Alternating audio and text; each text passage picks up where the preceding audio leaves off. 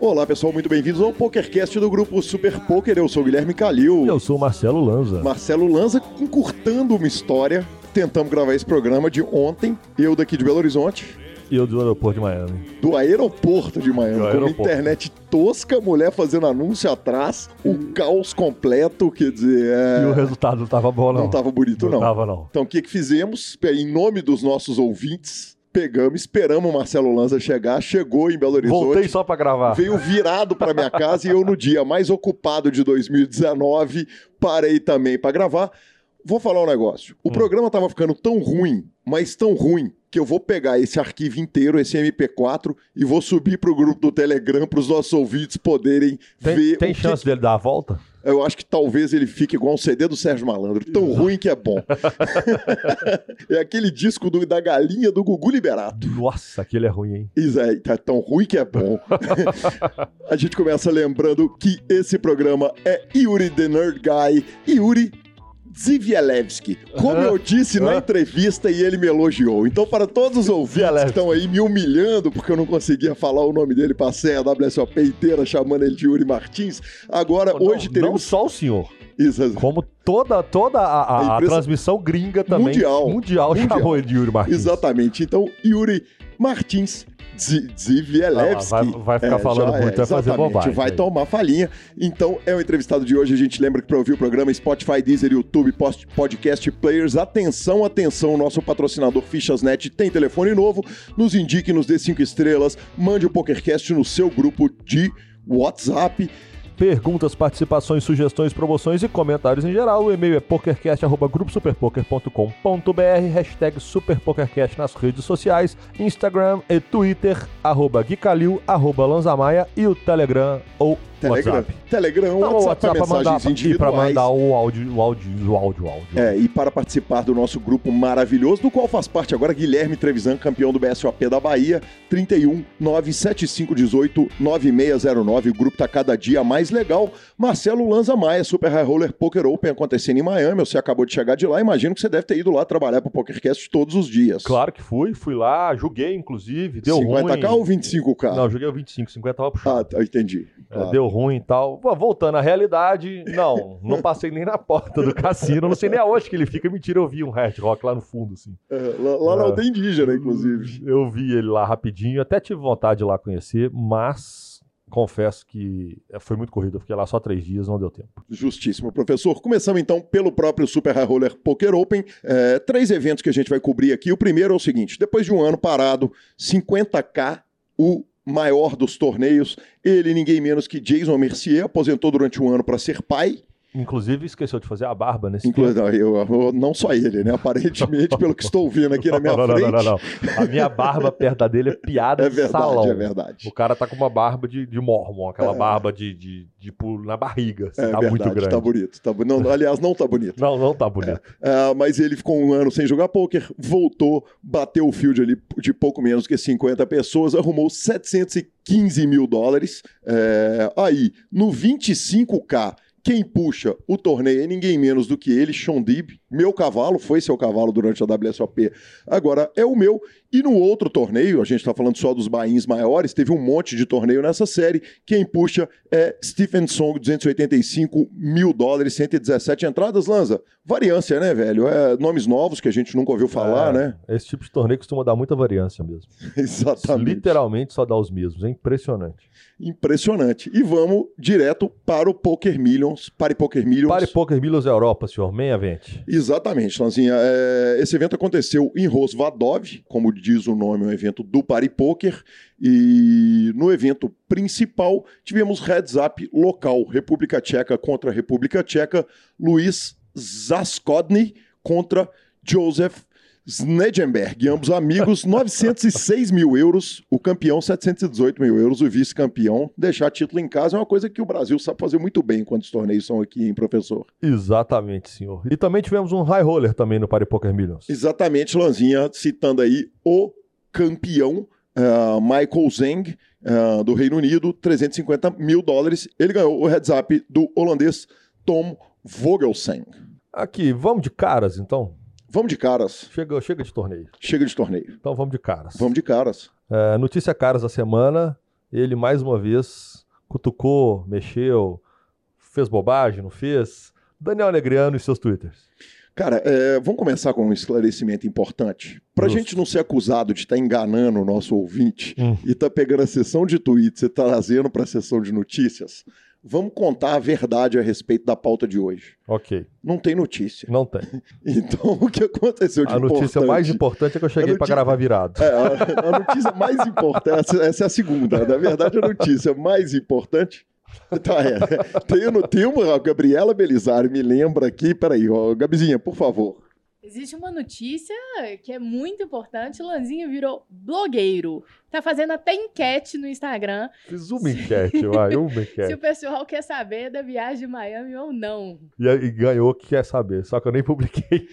Ainda, informamos que essa voz feminina aqui é de minha filhada Gabriela Belizari, primeira campeã brasileira. E para quem tá Semaninha morna, aqui, semaninha morna. Semaninha morna, exatamente. Blogueiro Lanza informa que semana morna. E então é o seguinte, não vamos enganar ninguém, é isso aí. Ah, o tweet do Daniel Negrano foi a maior confusão gerada. Aconteceu o seguinte: o Daniel Negrano fez uma pesquisa no Twitter dele de qual comentarista barra pessoa, personalidade do poker que faz transmissões televisivas que você mais gosta. E ele foi fazendo em chaves, tipo oitavas de final da Copa do Brasil, aquela Ele paradinha. tava com tempo, né? Tava com tempo, é, obviamente, e tal, ainda não... Ele não foi jogar o, o, o- torneio do, do Radio Café, né? não foi jogar o Rock, não foi jogar o Milhão, É que ele se ele lamentou profundamente. Era por não, mas ele tá na lua de mel. Então, talvez por isso mesmo que tá com mais tempo do que nunca, né? Tá com ócio. Exatamente. E, e aí ele fez o- um bracket ali com 16 personalidades. Leio as personalidades ou não, professor? Rapidamente. Brent Hanks, Remco Rinkemann, Joe Ingram, Adam Schwartz, Terence Chen, Sarah Herring, Jeff Platt, Lance Bradley, Don, Donnie Peters, Matt Burke, Joe Stapleton, James Hartigan, Robbie, Stra Robbie Straczynski, Chad Holloway, Jamie Ketterster e Barstool Nate. Quer dizer, a grande maioria, inclusive, que faz as transmissões para. vários passam pela, pela nossa TV aqui, outros do Poker Go, é, outros do Pocket Fives, enfim.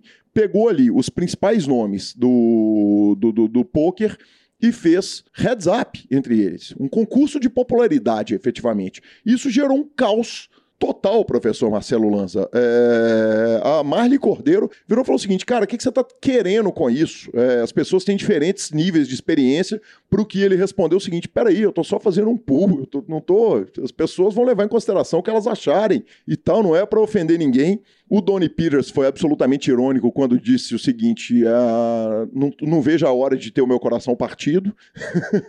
o Joe Stapleton, é, com o bom humor de sempre, falou o seguinte: já que eu perdi, fui massacrado na primeira rodada da pesquisa do Daniel Negrano, eu anuncio a minha aposentadoria assim que eu arrumar um emprego como estrela de cinema, estrela de televisão ou apresentador de um late night show. O Doug Polk falou o seguinte: gostaria de agradecer ao Daniel Negrano por ter sido bravo o suficiente de fazer um concurso de popularidade entre as pessoas que ele conhece para 470 mil pessoas que ele não conhece. e o Chris Moneymaker falou o seguinte: já que o Daniel Negrano está fazendo pesquisas por aí, é, eu queria fazer a seguinte pesquisa: quem joga melhor? Eu, ele ou Phil Ivey? Deu Phil Ive. O Phil Ivey, mas ele tá em segundo colocado. Chris Moneymaker, aliás, votei no Moneymaker pra ser parceiro, Lanzinha. Justo. O Daniel Negrano se justificou no Death Poker, o programa dele, e falou o seguinte: peraí, eu tô fazendo uma pesquisa aqui. Se eu tivesse fazendo uma pesquisa entre a Oprah e a Ellen, que são apresentadoras da TV americana, eu estaria ofendendo alguém? Se eu fizesse a mesma pesquisa entre Michael Jordan e LeBron James, eu estaria ofendendo esses caras Estaria. é, se o, Você não se dá Michael comparar Jordan o Michael perdesse, Jordan pro LeBron James. Então você estaria ofendendo. É incomparável. Então, que- enfim, essa foi a guerra. E aí, por fim, cara, ontem surgiu um tweet muito maravilhoso, professor Marcelo Lanza, que foi do Dog Poke. O Dog Poke aproveitou a onda de pesquisas, ele que é um cara que é dedo na ferida, faca na caveira aí, e quando pode jogar a coisa no ventilador, ele joga. Ele falou o seguinte: quando você está jogando poker online e você acha um oponente que usa o avatar dele com a cara do Daniel Negrano, você assume que ele é um jogador vencedor ou um jogador perdedor. Professor, Jogador vencedor. Não, jogador perdedor. 87% jogador perdedor, 13% jogador vencedor. Essa foi a notícia da semana. Esse foi o mimimi do poker da semana. Ah, o cara tá mexendo com o ego de todo mundo. É óbvio que vai dar mimimi. Cara, eu É achei, óbvio. eu achei legal pra caramba a brincadeira. Achei que, cara, é válido e tal, não sei o quê. Vai dar mimimi. Ele assumiu o mimimi, assumiu a bronca do que ele fez. Ele Então, gosta. é, Ele exatamente. Lanzinha, você vai fazer tatuagem? Eu tô lendo essa- é- é- esse troço aqui na pauta e eu confesso que eu tô bem sem entender. Você vai fazer tatuagem ou Paul Pierce no Poker After Dark? Exatamente, o jogador de basquete Paul Pierce vai participar do Poker After Dark essa semana, Marcelo Lanza. Ele eu, é eu- convidado. Eu, não consegui me recuperar. Eu confesso que eu tô arrasado. Gabriela Belisário também tá bem indignada aqui, Não, eu- se vocês eu- não estão ouvindo. Fecha minha conta. O meu foi uma Coca-Cola duas coxinhas. Fecha a conta. Nossa, tipo, ele preparou a piada pra me dar. Botei a piada na pauta e não botei a notícia, velho. Que ídolo. Que, é- velho. que é isso? Deixa eu te falar, sucesso total no nível. Aria Guiar de piadas. Sucesso total. Meu Jesus. Cara, campeão da NBA de 2008, MVP das finais de 2008 também, um, All-NBA Second Team 2009, uh, Three-Time NBA Third Team, 10 vezes NBA All-Star. Enfim, cara, Paul Pierce, você entende muito mais desse esporte. Aliás, você entende alguma coisa desse esporte que eu não sei pra que lado que o baralho roda. Sempre bom, né, cara? Estrelas de primeira grandeza do esporte eh, participarem do, de um programa feito Poker After Dark. Eu vou te falar que esse jogo é barato pra ele, viu? Não- Qualquer jogo- jogo é barato pra ele. Esse jogo é barato pra ele, viu? Porque jogava o jogo. Nossa, metia bola demais. Exatamente. Mas é bem legal, é bem legal trazer jogadores de fora. Jogadores do meio esportivo sempre, sempre dão uma validada, né? Quando a gente começa a colocá-los. É, cara, os caras, por natureza, que são jogadores de competição, quando aposentam, é, encontram normalmente no poker, para quem gosta, a- aquela adrenalina, né, cara? Porque fisicamente o cara já não consegue jogar na NBA ou em qualquer outro esporte de competição, de alta competição, né? Mas mentalmente a cabeça muito boa, então competir ali é sempre bom. É, e acontece com muita. Tem um milhão de Muita, exemplos, é, né, cara? exatamente. Teve um jogador de futebol americano cujo nome eu não lembro mais, que nós noticiamos na reta final da WSOP, mas aqui no Brasil tem um monte, piloto tem um monte, ex-tenista, é brincadeira, enfim, né? Infinitos Exatamente. nomes. E vamos para a entrevista sensacional, absurdamente sensacional dele, que mitou no primeiro bracelete. No- não, no primeiro não, né? Foi no segundo bracelete, mas ele que matou em Vegas esse ano. Exatamente, Marcelo Lanza, mas já posso anunciar, né? Já pode. Depois de Yuri, temos ninguém menos que ele, Marcelo Giordano. Já pode. É, é a Tava- turminha que matou em Vegas. Que matou. Então o Murilo tá convidado. Então se não vier, é porque não quis. Então, aí botar na porta já a podia parada, né? colocar os três, né? tipo, Exatamente. quem assassinou em Vegas esse ano? Tuf, Não, tuf, o tuf. objetivo é trazer o Murilo para ser a terceira seguida. E, e digo mais, cara, o Marcelo falou que ele, o Jordano, falou que não tinha tempo disponível, que ele estava muito apertado, porque tá para ir pro EPT e tá cheio de coisa, chegando de uma viagem, indo para outra, joga aqueles high rollers de São Paulo inteiro. Falou, cara, eu vou conseguir uma horinha para te dar entrevista. Final das contas, é seguinte, a entrevista tava tão divertida, tão engraçada, duas horas de entrevista É normal, né? na fumaça e tal, dois programas, bicho, sensacional. É, é isso aí, Lanzinha. Não, vamos para a entrevista do Yuri, não sem antes ouvir a palavra do nosso fantástico patrocinador Fichasnet, telefone novo. O Fichasnet é o seu parceiro para compra e venda de ficha nos principais sites de poker online. Chame o Fichasnet e avise que chegou até eles pelo PokerCast para participar de promoções super especiais para os nossos ouvintes. O WhatsApp do Fichasnet é 062 99837 1007 e lá você negocia suas fichas com os melhores preços. O Fichasnet trabalha com créditos do PokerStars, PariPoker, PP Poker, o Poker, EcoPays e AstroPay Card. Repetindo, o WhatsApp do Fichasnet é 062 99837 1007. O número está na descrição dos nossos programas. Fichasnet, confiança e melhor preço para suas fichas.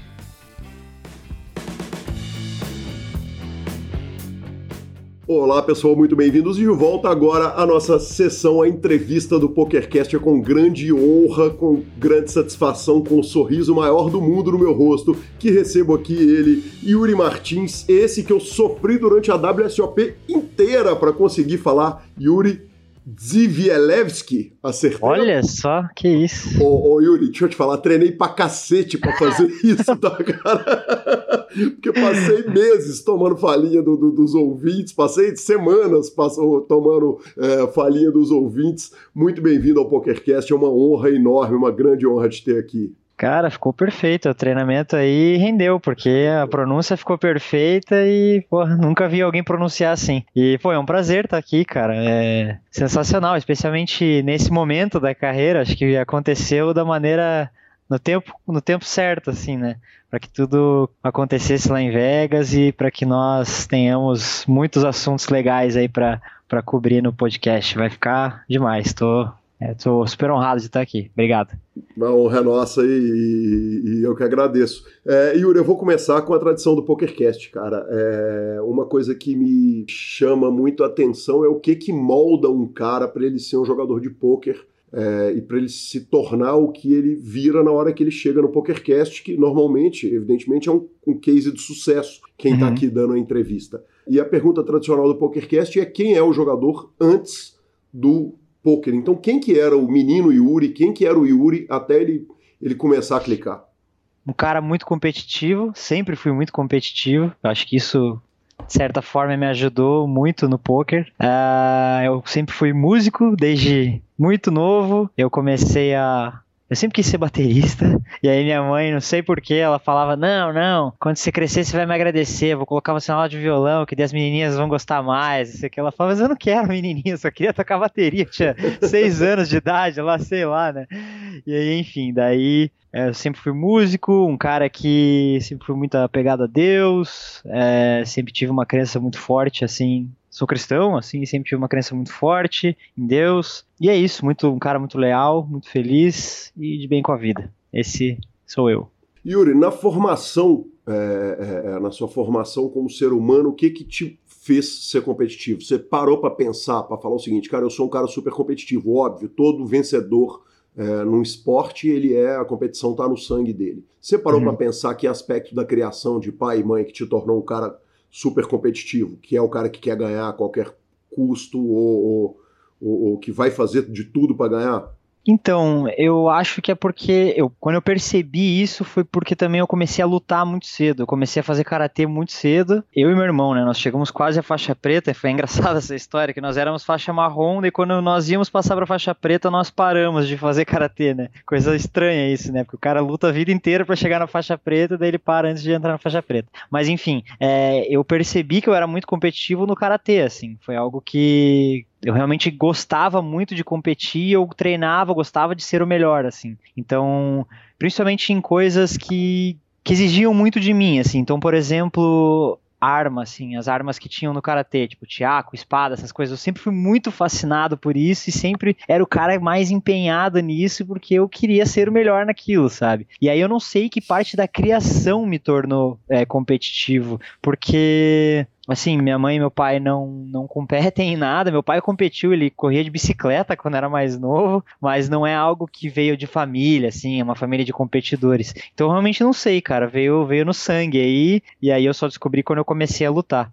Só que naquela época ainda eu acho que a, a luta fez muito bem para mim, né? Porque quando você é mais novo, você é competitivo, mas você não aceita muito bem a derrota. E eu comecei a ter que aceitar a derrota, porque é óbvio que eventualmente você, você perde, né, na, na luta. E, e, eu lembro como aquilo doía em mim, assim, por ser muito competitivo. E aquilo me moldou muito, assim. E o poker nem se fala, né? O poker para mim, eu sempre falo que foi a maior escola de vida de todas, assim, porque você aprende a lidar com a derrota de uma forma absurda, assim. Eu vejo como, como as pessoas são frágeis, sabe, em todos os aspectos da vida. E o poker ele vai te tornando forte, porque você apanha o tempo inteiro de vários lados, assim, sabe. É um jogo realmente fascinante que transformou minha vida. Vou falar um pouquinho do, do karatê, quer dizer, sua mãe queria escolher o instrumento musical, mas certamente ela podia ter querido escolher o esporte também, porque é um esporte que você está ali sujeito a tomar uma bicuda na cara, não é não é exatamente o esporte mais confortável para a mãe ver os dois filhos, né? É, Teve, foi, foi problema isso, isso chegou a ser questão. De onde que surge o karatê? Porque eu sou do tempo do Karate Kid, né, cara? Que todo Sim. mundo meio que começou a lutar, teve uma onda de karatê. Então, na verdade, veio de um amigo meu que estudava comigo, ele era muito amigo meu, e ele começou a fazer karatê e eu fiz uma aula junto com ele, porque nós éramos amigos só, e eu fiquei viciado, assim, eu falei, cara, é isso, é isso que eu quero. E é lógico, a mãe ficou é, super preocupada. Cara, ela ficou preocupada com tudo, na verdade. Tipo, com o surf foi assim, com o karatê foi assim. Tipo, parece que você tem que viver numa, numa bola, sabe, numa bolha.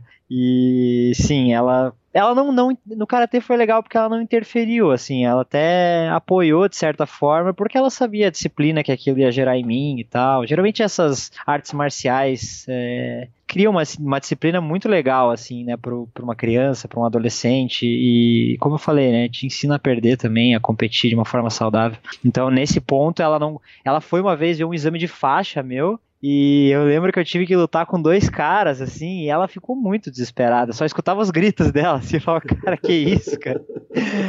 ah, é, foi engraçado. Mas é isso, ela até que, até que apoiou o Karatê.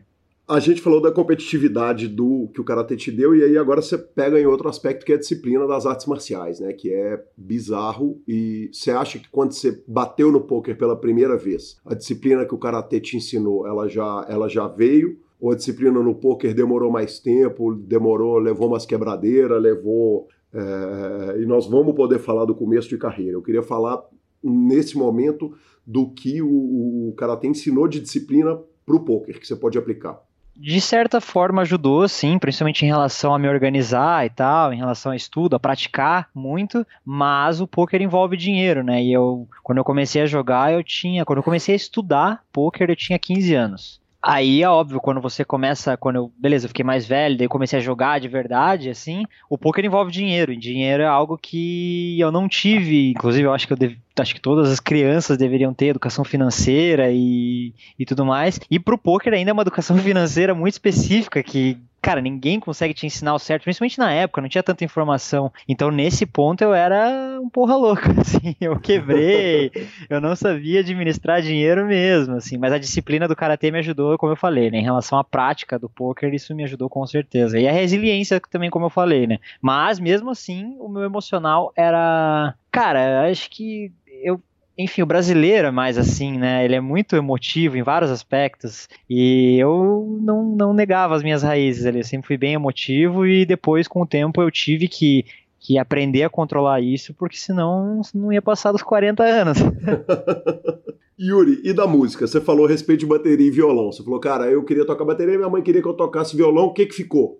Então, daí naquela época eu comecei a fazer aula de violão, daí eu falei, ah, ainda eu gostei, em seis meses eu falei, ah, então eu quero tocar guitarra. Então, daí eu estudei guitarra por sete anos, e daí depois estudei um pouco de técnica vocal também. Então eu canto e toco. É que assim, o violão, quando eu pego para tocar o violão, eu sempre estudei guitarra, então quando eu pego para tocar o violão, eu toco muito mais um estilo mais do estudo de tudo que eu aprendi na guitarra, assim, não é aquele violão clássico e tal, é, corda de nylon. Eu sou um cara que toca mais um, mais sempre fui mais da guitarra e daí toco um violão mais de aço e tal. Gosto muito de MPB, essas coisas assim, violão clássico, mas eu não nunca estudei isso. Bacana demais. Eu tô tentando lembrar quem que falou que tinha um prédio com você, que você ia tocar. Será que foi o Zinhão, cara, que contou que vocês, que vocês tinham. Uhum. o prédio que vocês trabalhavam era o mesmo lugar em que você tocava? Pode ter sido o Zinhão? O Zinhão tocou comigo já, a gente, nós tivemos uma banda juntos. Ah, então, então foi. pode ser, é, pode ser ele. Nós tivemos uma banda de samba rock juntos, inclusive era, pô, muito legal a banda. E tocamos aí por uns dois anos, eu acho, pelas noites de Curitiba. Foi uma época muito, muito legal. Aí depois que eu toquei com eles, eu passei a tocar mais em com uma outra galera que era uma galera mais velha que vivia da música há muitos anos, então nós tocávamos não para fazer sucesso e sim para ganhar dinheiro. Então a música virou meu trabalho, porque todos os caras que tocavam comigo eram absurdamente bons e todos trabalhavam com isso. E daí eu tive prazer de tocar com eles, inclusive não sei, até já toquei com o Léo Marichi, que é um cara que virou é, baixista do Thiago York agora. Toquei com uma galera bem boa, assim. O baterista, o outro baterista do Thiago York também já tocava com ele, o Guto. Então, enfim, a noite foi, foi bem legal. Conheci uma galera super top, assim, e aprendi muito, né, em relação à música, em relação à produção musical, tudo. Que é outra coisa que ensina disciplina, né, Yuri? É, é, eu, eu, eu, brinco, mas falando a verdade, que de todas as bandas que eu toco, de todos os instrumentos que eu toco, eu nunca fico sem banda, porque, porque por pior que eu seja músico, eu chego no horário, eu chego sóbrio e ensaio.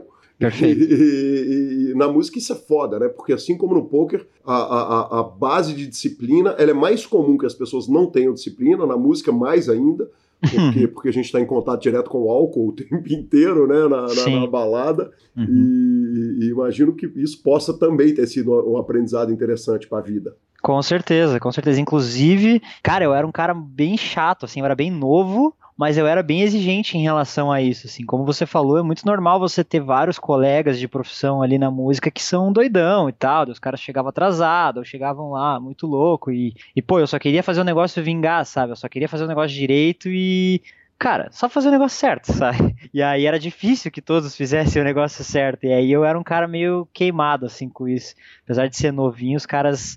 Já, eu já tinha uma fama meio de não mandão, mas aquela parada que eu queria o negócio certo, sabe? Tipo, eu não gostava de, de galera que ficava fazendo fanfarronice ali no ensaio e chegava atrasado e tal. Quando ia tocar também, quando cara, os caras iam tocar doidão e erravam, ficava muito queimado. Então isso de, de fato me deu uma disciplina absurda. Isso porque na música tem, tem, como você falou, a galera, querendo ou não, tem muita gente preguiçosa e tal, que não quer ensaiar, não quer estudar e tudo mais. E eu sempre tive, quando eu era muito novo, eu estudei por sete anos, estudei mesmo a música. Eu era tipo aquele cara viciado, como eu, eu só tinha que ir pra escola mesmo e passar de ano, não me preocupava com contas, eu só tocava o dia inteiro. Então eu tinha uma disciplina absurda e eu estudei bastante. Daí eu ficava, eu fiquei exigente por isso, né?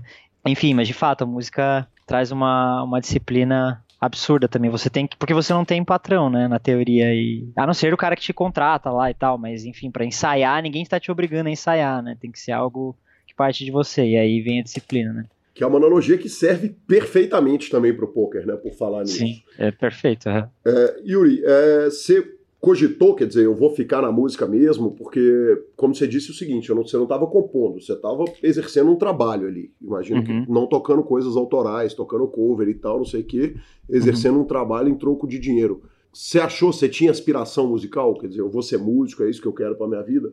Sim, até Uh, até o poker, cara. Até o poker tomar um espaço muito grande, assim, que eu comecei a estudar poker lá com 16, mais ou menos, 15, e eu já tocava nessa época na noite. Eu comecei tocando na igreja, olha que engraçado, né? E aí eu saí, daí eu comecei a tocar para trabalhar, assim, na noite e tal, e daí quando eu tinha já 18 anos, eu já tocava 4 anos na noite lá, já tava quase que um old school ali na, na noite, cinco anos, sei lá. Aí eu pensava assim, até daí eu comecei a estudar o poker e comecei a jogar e comecei a ganhar um pouco mais de dinheiro com o poker. Aí comecei a viajar eventualmente para jogar um live ou outro, jogava mais online. Aí nesse momento foi que as coisas começaram a mudar, assim, porque a princípio a minha vida era música, assim. Então eu provavelmente ia fazer algo relacionado à música. Eu não cheguei a fazer faculdade nem nada, mas eu provavelmente ia fazer algo relacionado à música, produção musical. Não sei, não, não sei porque eu não tinha nada definido. Eu era muito novo, eu só tava deixando a vida me levar. Mas a vontade era trabalhar com a música, sim. E pra gente ir pro poker, porque evidentemente o ouvinte deve estar na pilha, eu tô rendendo o assunto música, que sempre é divertido também. Era, dava trabalho sendo menor de idade para tocar nas baladas? Quer dizer, como é que fazia? A mãe tinha que dar autorização? Não, eu, eu tenho o meu irmão, né, o Vitinho, é, e eu pegava a identidade dele, porque mesmo ele não sendo parecido comigo, a identidade dele tinha foto de criança. Uhum. E aí eu entrava com a identidade dele. Então tinha vários lugares que os caras me chamavam de Vitor, cara. Era muito engraçado. Eu me sentia mó mal, assim, tipo, eu entrava no lugar, tocava lá, os caras, ô Vitor, valeu. que merda, não posso nem ser eu mesmo. Enfim, mas foi assim, o dia que eu fiz 18 anos foi um alívio. Eu falei, nossa, agora eu posso, mas daí eu já tava parando de tocar. Eu tocava, tipo, uma vez por semana, e olha lá, assim, eu tava tocando bem menos, tipo, não era mais o poker já tinha tomado muito conta, assim, quando eu fiz 18 anos. De qualquer forma, você encontra o parceiro na night, ele, ô Vitor, Vitor é o cacete, eu sou o Yuri. Exatamente, é, mas é que agora faz tanto tempo que acho que o cara fala, ah, é, pois é, me confundi, talvez o cara nem lembre. Mas... Exatamente. É, Yuri, aí o poker entra na vida, cara, vamos contar da entrada do poker, quer dizer, como é que começa esse contato é, é, é menor de idade, eu, você falou, eu estudava poker com 15 anos de idade, uhum. sendo menor. E, e, o jogo? Quer dizer, jogava, jogou aquela velha história da conta criada em nome da mãe, etc e tal, ou não jogava, só estudava? Como é que funcionava isso? Eu jogava mais na casa de amigos, assim, na época tinha, cara, infinitas comunidades, tipo Orkut, essas coisas assim, que davam senhas de free roll e tal. Então eu comecei assim, jogando na casa de amigos, e meu irmão caçava esses free rolls muito, e aí eu ia criando conta no site só para jogar free roll, sabe? Uhum. E foi assim que eu comecei. E aí começou a ficar mais sério, é, quando eu tava fazendo 18, assim, mais ou menos. É, foi, foi mais ou menos com 18 anos que ficou mais sério, que daí é uma história que muita gente já conhece, que o meu irmão, ele ele vendia ficha já na época, ele é mais velho que eu, né? Quatro anos mais velho que eu. Então ele já jogava fazia um tempo, vendia fichas e. E aí eu cheguei para ele, tinha uma corrente de prata que ele gostava muito. E aí eu falei para ele, cara, eu, eu te vendo essa corrente aí, eu não tava muito mais muito apegado a ela mais, já tinha um tempo. E aí você me passa em dólar no PS. Eu fiz um desconto lá para ele, ele me passou em dólar no PS e foi assim que começou. Então, graças a uma corrente de prata, assim começou meu bankroll. Porra, mas que peito do Vitor, ainda pediu desconto pro irmão, cara. Sacanagem, né? O cara era explorador de menores. Mas e aí? E aí o dinheiro bateu na conta, é, é, é, aquela velha história, é o seguinte, esse é o dinheiro que tem, se, não, se, eu não, se eu não ganhar com esse dinheiro, eu não tenho outra corrente de prata e não tenho a coleção do Harry Potter, do Caio Pimenta, ou, ou, como é que foi esse começo? Quer dizer, aí você bate, quer dizer, você, você, você arruma um bankroll mínimo ali para sustentar, e como é que, que, que vai esse começo da vida de poker? Fui, fui bem, cara, porque como eu disse, eu já estava estudando há um tempo já, é, na época, as, as informações que tinham, a maioria era livro, daí depois veio vídeos, assim, mas a princípio era mais livros e coaching direto. Então eu tinha lido muitos vídeos e meu irmão tinha feito um coaching e eu meio que peguei algumas informações ali do coaching dele e comecei a jogar NL10 Cash Game. Uhum. E, mas só que assim, desde o início eu já comprei lá o Hold'em Manager com esse dinheirinho que o meu irmão me deu, e daí eu fui lá e e comecei a jogar o Cash NL10 bem disciplinado, assim, sem, sem querer dar muito tiro e tal. Isso é uma coisa boa do Cash Game, né? Torneio a galera fica meio mal acostumada, às vezes, porque vê aqueles prizes grandes e, e aí acaba dando uns tiros, passos maiores que a perna e acaba quebrando. O Cash Game, como ele é, ele te ensina aí de, de grão em grão ali, né? Um trabalho de formiguinha. E aí foi isso, cara. Eu comecei a jogar NL10, aí depois eu criei um bankrollzinho um pouco maior, comecei a jogar City Goal, Aí comecei muito bem no City Go e aí acabou que eu tive a sorte de ganhar dois satélites. Eu ganhei o satélite do satélite e o satélite pro primeiro torneio de 1K do Brasil, Floripa 100K. Que era um torneio, imagina, eu jogava coisa de 2 dólares na internet, 1 dólar, e aí do nada eu ganho satélite para um torneio de mil reais, o primeiro torneio de mil reais do Brasil. Era um absurdo, o BSOP não era isso. Que ano que, que ano que nós estamos falando? 2000 e? Ah, 2007, eu acho, é. É. Deixa eu ver, 2000 e... 2008, eu acho, talvez. Sensacional, sensacional. É, 2008 é o ano que o BSOP vira o 1K, eu acho. Então pode ser, deve ser 2007. Pode ser. E aí eu vou pro, pro Floripa 100K, pedir um dinheiro emprestado pro meu irmão pra eu pagar hotel, porque eu não tinha. E aí eu faço mesa final, cara, pagando tipo 50 e poucos mil pro primeiro. Imagina, então eu jogava torneio de, de um dólar lá, e aí tô numa mesa final pagando 56 mil, tipo, porra, com dinheiro emprestado meu irmão para pagar o hotel. E aí foi inacreditável, assim, foi uma sensação absurda. Daí eu acabei caindo em. A mesa formava com 9, eu acabei caindo em oitavo de Aizais contra a Dama Dama pro B Dias, cara. Putz. E uhum, tipo, cara, foi. Já aprendi desde cedo, ele fui vacinado desde cedo. E aí eu ganhei acho que uns 5 mil reais por aí, que também, 6 mil reais acho que eu ganhei. Aí meu pai tava passando uma dificuldade financeira na época, eu dei metade de, do dinheiro pro meu pai e a outra metade coloquei tudo no Stars. Eu peguei zero de dinheiro para mim. Coloquei, cheguei e falei, cara, esses 3 mil é pro Stars e eu vou subir de, de limite nos T-Goals agora. E aí eu. E aí a primeira coisa que eu fiz também, quando eu coloquei o dinheiro, foi fazer um coaching de Stigol com o Santiga, grande Santiga. Uhum. E aí depois que eu fiz o coaching com ele, acho que eu fiz umas duas horas. E daí ele alinhou algumas coisas assim no meu jogo, e aí, pô, foi a melhor coisa que eu fiz, né? Apesar de ser muito caro na época, assim, pro, pro quanto eu tinha, eu acho que ele cobrava 50 dólares por hora, assim, aí eu tava nem aí, eu sabia que aquilo ia, ia valer cada centavo. E aí acabou dando certo. Eu fiz o coaching com ele e comecei a jogar este gol e deu tudo certo. Estamos aí. Yuri, que é uma grande verdade, né, cara? Pouco investimento, por maior que seja um, bom investimento no poker, ele volta muito rápido, né? Às vezes em dois calls que você, que você corrige é. ali, ele volta rapidão, né? É, eu desconheço uma, uma profissão que o retorno sobre o seu investimento em conhecimento volte tão rápido que nem no poker. é, é instantâneo, né? Como você falou, assim, você vai sentir a diferença se você realmente absorveu o conhecimento e adaptou ao teu jogo, conseguiu adaptar, você vai sentir a diferença em poucos grinds. Ele talvez o resultado não venha monetariamente falando, assim, não vem em dinheiro, mas você vai sentir que a tua win rate já aumentou, que, enfim, que você está jogando naquela situação específica de uma forma muito melhor. E foi isso que aconteceu. Mas o meu veio o retorno em dinheiro também veio muito rápido, porque era City Goal também, né? E aí, de fato, o retorno vem mais rápido, assim. Não tem uma variância tão grande que nem MTT. Não tinha, né? Hoje em dia eu já não sei, não tô por dentro dos City Goals mais. O Sistema praticamente é um formato que morreu, né? Quer dizer, ele foi é, virtualmente resolvido ali, cada spot dele, ele complicou muito, né, Yuri? É, eu acho que a questão do rakeback também, tinha muita gente que jogava por para ser supernova, supernova elite e tal, jogava mais por rakeback, não, não ganhavam no jogo, eles ficavam empatados ou até perdiam no jogo, mas ganhavam no rake. E aí acaba que quando principalmente o Poker Stars, né, que era a principal sala que a galera jogava, acabou com a com esses programas de VIP de recompensa aí não realmente vale muito não vale muito a pena. O ROI é muito baixo a variância é muito alta por ser um ROI baixo e tal e oponentes como você falou a galera já tá jogando muito bem porque resolveram de várias formas com vários tipos de solver e aí acho que acaba não valendo tanta pena. Mas eu sei que o spinning goal tomou conta agora né? Eu acho que o Spinning Goal é o novo City, City Goal, assim. Né? Eu acho que tem gente que joga City Goal ainda, mas até onde eu sei é mais popular o Spinning Goal. Tem até times de Spinning Goal, times gigantescos de Spinning Goal. Sim, inclusive está na minha pauta fazer com a turma do, do desses times de, de Spinning Goal. Preciso trazer alguém aqui. Uhum. Logo, eu estava discutindo isso com, com, com, com, os ouvintes que jogam Spinning Goal, essa necessidade. E Sensacional. O... Eu vou, pô, eu quero acompanhar esse, esse podcast com certeza, porque é um mundo que eu conheço zero, assim. E eu acho que a maioria das pessoas, né, não conhece o mundo, é só esse mundo do spinning goal, o mundo profissional do spinning goal, né, não aquele que dá diversão, que você senta ali com uma cervejinha e abre o spinning goal só pra e tenta ver se bate o de um milhão de dólares com cinco, Exa né?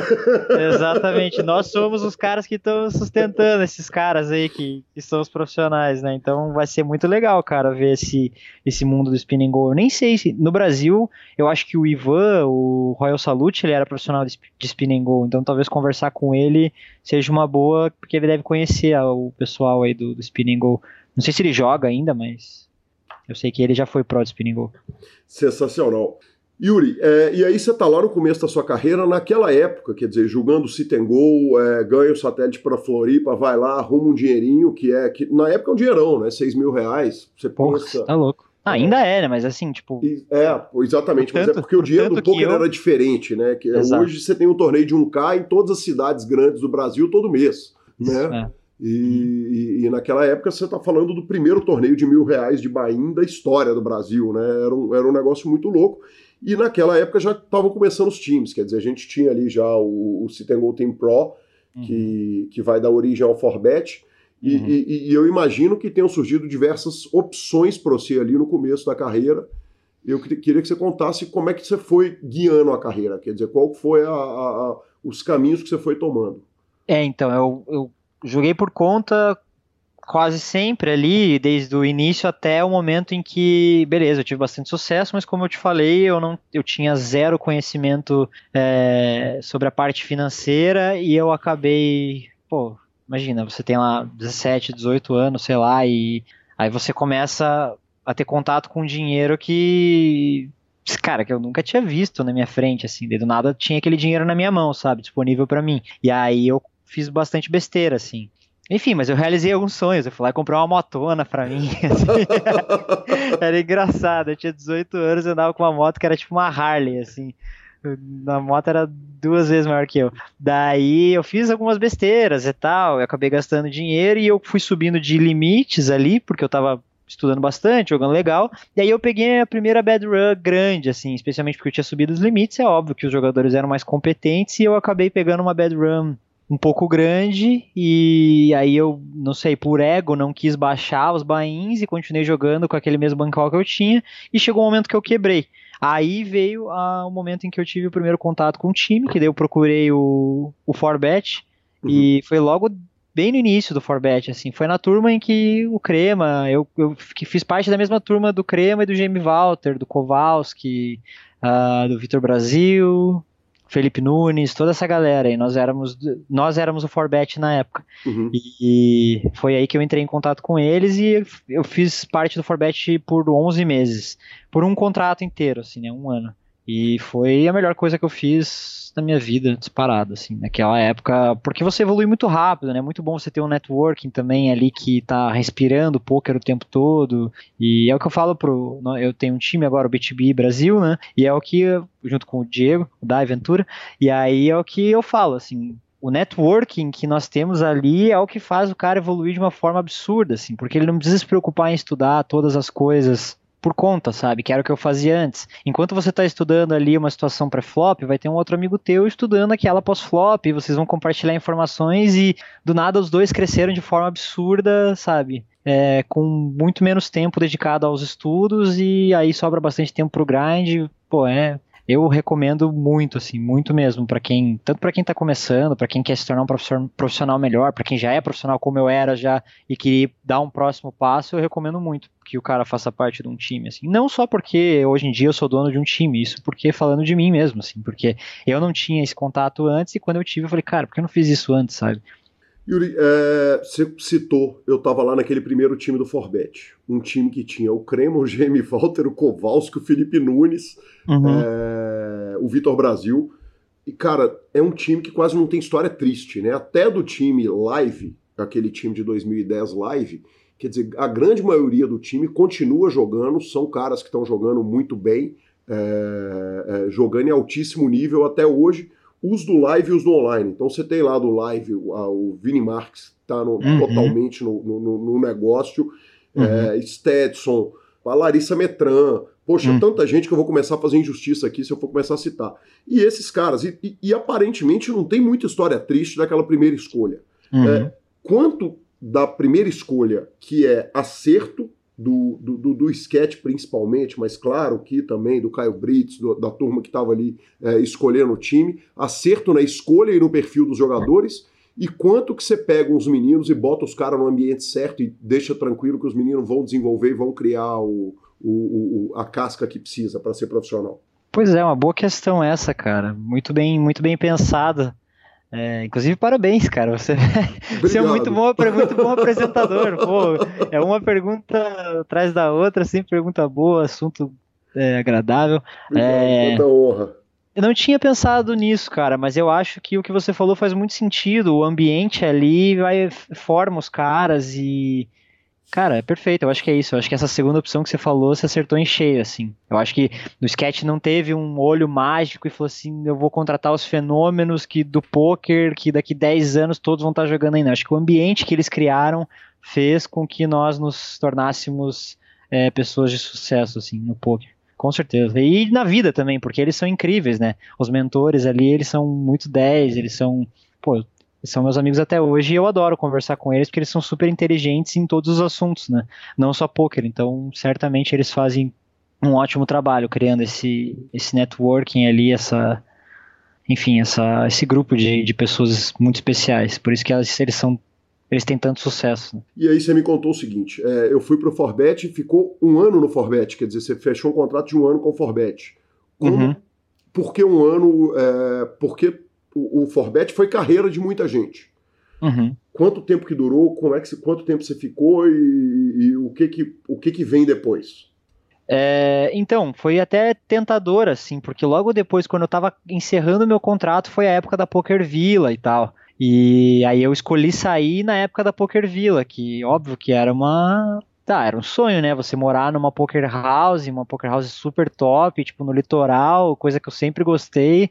E aí era um pouco tentador, mas não sei, para falar a verdade, assim, eu, eu tinha criado um bankroll legal e eu me sentia preparado para seguir aquela mesma jornada que eu já tinha começado antes por conta, assim, eu já tinha experiência, já tinha quebrado e eu sabia que aquilo não ia acontecer mais. E, enfim, não sei, acho que eu escolhi pela não sei, cara. A parte mais desafiadora, mais liberdade, talvez. Só que assim, eu sei que eu sou. Eu sabia que eu ia ter disciplina suficiente para sair dali e continuar estudando bastante para não ficar para trás. Porque que eu vejo muitas vezes, e eu não tô falando que isso é errado, isso é de perfil de pessoa para pessoa, tem pessoas que funcionam melhor dentro de um time.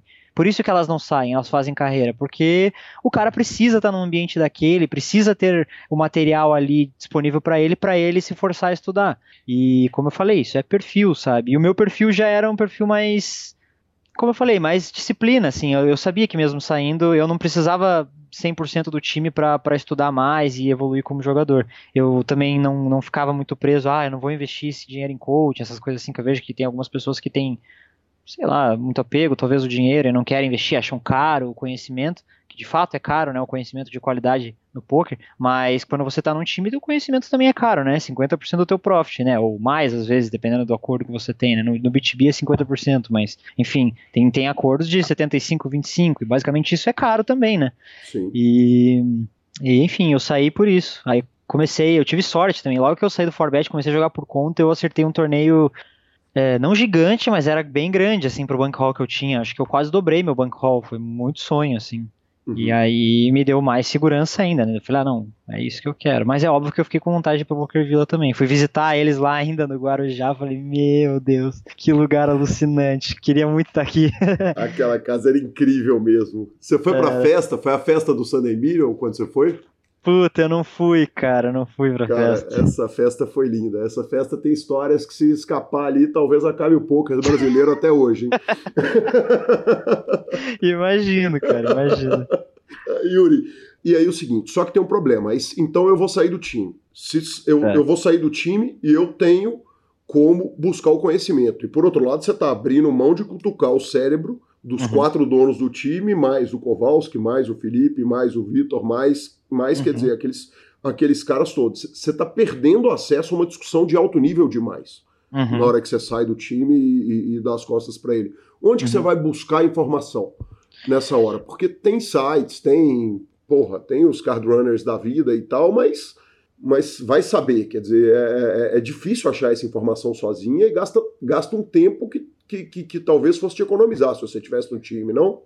Certamente, não. Em questão de tempo, eu tive que dedicar muito mais tempo para aprender o que eles aprendiam, sei lá, em algumas discussões ali. Mas então, eu sempre fui um cara muito curioso. E aí, cara, eu fuçava em tudo em tudo, assim, site, programa, eu sempre comprava todos, e daí eu comecei a estudar por conta de uma forma, por não ter, é, na época ainda eu não era tão amigo da galera ali de Curitiba, do Andrei, do Santiga, assim, eu conhecia eles, mas não era tão próximo deles a ponto de poder estudar com eles, e aí nesse, nessa época eu comecei, igual eu falei, eu era curioso e comecei atrás por conta de tudo, comprava os programas, estudava infinito e acabou que deu certo, cara. Tipo, eu eu parei de depender dos outros para estudar. E eu vejo que isso, muita gente tem isso, inclusive no time e tal. Tipo, tem, tem, é o que eu falei, é perfil, assim. Tem pessoas que eu tenho que chegar pro cara e falar, cara, nessa, nesse mês estude isso, isso, isso. Ah, já tem outros que chegam com o próprio material e falam, cara, estudei isso aqui, isso aqui, isso aqui. E eu era desse time dos curiosos ali. E aí, então, Óbvio que eu acho que eu evoluí de uma, uma, forma mais lenta que eles,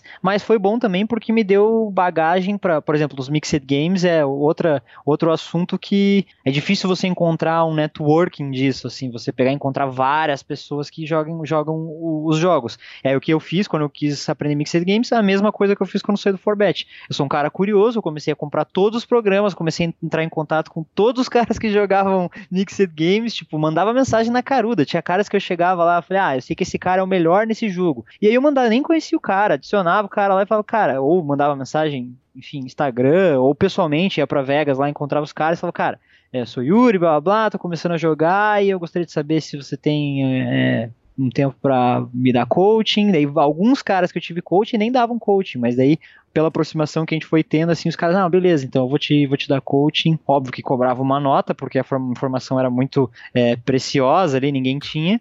E foi assim que, que eu sempre fiz, cara, desde sempre. E aí agora que eu tô no B2B, eu vejo o quão importante é o networking. Eu lembrei o quão importante é, porque eu evoluí em um ano e quase um ano e meio que o time tá aí. Cara, é, evolui muito, assim, é absurdo, absurdo. Especialmente estando em contato com caras como o European, o PADS o Amerix, tirando os outros instrutores que são incríveis também. Tô falando deles porque eles são sócios. Pô, evolui muito rápido, cara, muito rápido mesmo. Eu falei, cara, se eu tivesse um networking sempre assim, eu, putz, eu teria economizado muito tempo, eu teria evoluído de uma forma muito, muito mais rápida.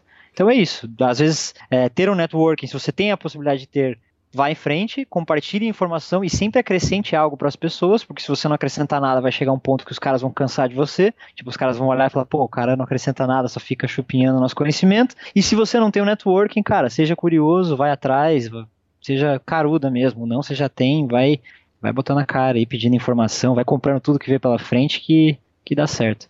O seu conhecimento uh, que você buscou sozinho, uh, uhum. na hora que você sai do Forbet, ele te trouxe de volta para outro networking, quer dizer, de repente você começou a puxar conhecimento que esses caras não estavam conectados neles, e esses caras começaram a voltar para você para discutir coisas que eles sabiam e você não, e coisas que você tinha buscado e que eles não sabiam, ou não? O desenvolvimento foi passando só você mesmo, sozinho, sem discutir com ninguém. Que é difícil, né? Essa, essa não discussão. É, é bem difícil. Mas depois de um tempo eu comecei a, a ficar mais amigo da galera de Curitiba. E obviamente eu comecei a ter mais resultados, e aí quando você começa a se destacar, existe esse interesse da parte dos outros também, né? Pô, o que, que ele tá fazendo de diferente, o que, que ele tá estudando tanto, que ele tá jogando tanto, grindando tipo um volume absurdo e tá tendo tantos resultados. Aí veio a oportunidade de discutir bastante com a galera de Curitiba. E mas assim, não era algo que nós fazíamos com uma regularidade muito grande, mas nós discutíamos sim, tinha esse networking da galera ali, que inclusive é, pô, é incrível assim, era um melhor que o outro. Ali a discussão era era de alto nível, assim, o Seiji, Santiga, o Yamaguchi, o Andrei, toda essa galera. Até hoje nós andamos juntos, é, sempre que eu vou para Curitiba eu encontro com eles, e até hoje a discussão é de alto nível, a galera nunca parou de estudar. Enfim, eu acho que eu caí no, no, no, networking certo ali, da galera que era meio nerd, que gostava de estudar, assim. A galera nerd não na vida, assim, mas a galera nerd em relação aos estudos, sabe? Mas foi isso, assim, não tive, depois deles, tive poucos, assim, cara, é, networkings. De, ah, tive um. A, cheguei a conhecer o NASA daí, né? Que é o NASA 114, que é um português. E ele é muito meu amigo, e aí um tempo a gente estudava junto também. Enfim, é, como você falou, esse, vieram pessoas através do, dos meus resultados e tal para pegar um pouco desse conhecimento meu e compartilhar um pouco do conhecimento delas. O NASA acho que é o maior exemplo, né? Porque ele é português, tipo, não tinha nada a ver comigo, e aí nós, nós nos conhecemos e começamos a compartilhar conhecimentos. Você está falando a respeito de Curitiba, Yuri. Eu falo que, que Curitiba é, é, é a segunda capital brasileira do poker, porque tudo que acontece no Brasil está atrás de São Paulo pelo, pelo, pelo motivo óbvio do tamanho do, do, do número da população. Uhum. E eu atribuo muito o, o, brilho do poker de Curitiba ao Geraldo Campelo, que fez um trabalho fantástico, tanto que o BSOP durante muitos anos passou por aí duas etapas por ano. Né? Sim. E, cara, porra, é Curitiba, a cidade que o Pixies escolheu para tocar no Brasil, né? A melhor banda de todos os tempos. Uhum. mas a gente tá, mas eu sempre atribuí isso ao Geraldo e isso trata do Poker Live, quer dizer, o Geraldo estava ali cuidando do Poker Live, né? Com a uhum. Liga Curitibana, com aquele trabalho de, de, de, de, de, de formiga mesmo, carregando 100 vezes o peso dele nas costas. Sim. Mas aí você traz para mim uma cena do online, que você fala, cara, não, eu tô com os caras de Curitiba, mas os caras do online. Uhum. Essas cenas se cruzam, a do online e do live, ou, ou não? Esses caras do online, eles não eram muito de, de, de, de bicar na cena do live ali? Ah, era pouco, cara. Nós íamos. Pô, eu comecei a jogar na liga, né? Claro. Uhum pô, pra mim, eu ficava muito nervoso de jogar na liga, eu olhava lá os caras, tipo, eu ia jogar o um torneio de 30 reais com o Ribai lá, eu tava me cagando na roupa lá, tipo, com medo absurdo, assim, ia jogar lá eventualmente um cashzinho e tava morrendo de medo, então a liga fez, pô, parte da, da, da vida de todos ali, eu acho, mas no momento em que nós éramos já profissionais e tal, o, a, o Poker Live era uma parte mais, assim, que nós íamos pra relaxar, assim. Várias vezes nós íamos na liga mais pra, pra curtir, assim, lógico, jogava um pokerzinho, mas era uma coisa que não era... a gente não tava levando como trabalho naquele momento. Pra jogar bebendo. Mas, exato. E... É, então eu acho que assim, na época que nós éramos profissionais, a cena não se cruzou tanto, mas na época que eu tava começando, meu Deus, eu, eu amava ir na liga e me, era muito desafiador para mim, assim, muito desafiador mesmo. E, nossa, eu lembro até hoje. Tipo, tem várias histórias. Tem uma vez que eu caí num torneio de 30 reais, uma bad beat, eu jogava muito tight, mas muito tight mesmo. Aí eu caí numa bad beat lá, daí um cara ficou com dó de mim, ele falou, cara, vai pro cash game lá, pega cenzão, vou te bancar lá. Daí eu falei, sério, cenzão? E o cara, cenzão, vai lá, vai lá. Daí eu entrei com cenzão, aí eu nem tinha sentado direito, Cara, peguei as ais, cara, e tripliquei na primeira mão. assim, Já pode levantar? Quanto tempo que gasta pra sair Exatamente, eu olhei pra ele assim, eu levantei com as fichas na mão, tripliquei. Ele, aê, guri, vamos, não sei o que. Ela ficou mega feliz, tipo. E, pô, essas histórias Cara, o poker, essa época, se você que tá escutando agora, tá nessa época ainda, assim, cara, aproveite ao máximo, que é uma delícia isso, cara. Essa, essa, esse nervosismo que o poker traz, assim, esse, esse frio na barriga gostoso, assim, de desafio e tal, e essa emoção, cara, não tem nada igual. Eu não, não vou falar que eu não sinto emoção, óbvio que eu sinto, eu, pô, eu amo poker, senão eu não estaria fazendo isso até hoje, mas é diferente, né, eu lembro dessa emoção de jogar na casa dos meus amigos e eu tratava aquilo como um WSOP, assim, sabe, e era muito massa, cara, porra, muito massa mesmo, essa época do poker de, de começar, assim, começar a ver que você tá evoluindo, começar a ganhar um torneiozinho live aqui, um torneiozinho live ali, porra, é bom demais, cara, aproveite se você tá nessa fase que é demais. Que sensacional. Yuri, e aí você falou o seguinte, cara, uma galera meio nerd para estudo. E, uma pergunta que também não passa não passa batida nunca no PokerCast é o Nick, né, cara? O Nick é Yuri the Nerd Guy. Ah, sim. E é um, um Yuri the Nerd Guy de antes dos nerds ganharem o mundo, porque o mundo é dos nerds hoje é indiscutível. Os caras ganharam o Vale do Silício, ganharam tudo, ganharam o dinheiro todo, consequentemente ganharam a, a, a atração do sexo oposto toda. Mas sim, há 15 sim. anos atrás isso não era verdade. Há uhum. 15 anos atrás, o mundo do, do, do, do, nerd era outra parada, era outro universo, a visão que tinha do nerd era outra. Eu queria que você Sim. contasse e nós vamos poder falar do estilo do bigode, da, da, da, da estética tão elogiada, com tanto carinho pela mídia norte-americana, pelo Pocket ah, Fives, é. pelos caras, do é. cara cool, descolado, bacana, fino, é. gentil e tal. Mas é, é, como que. que é, eu queria. Por que a escolha?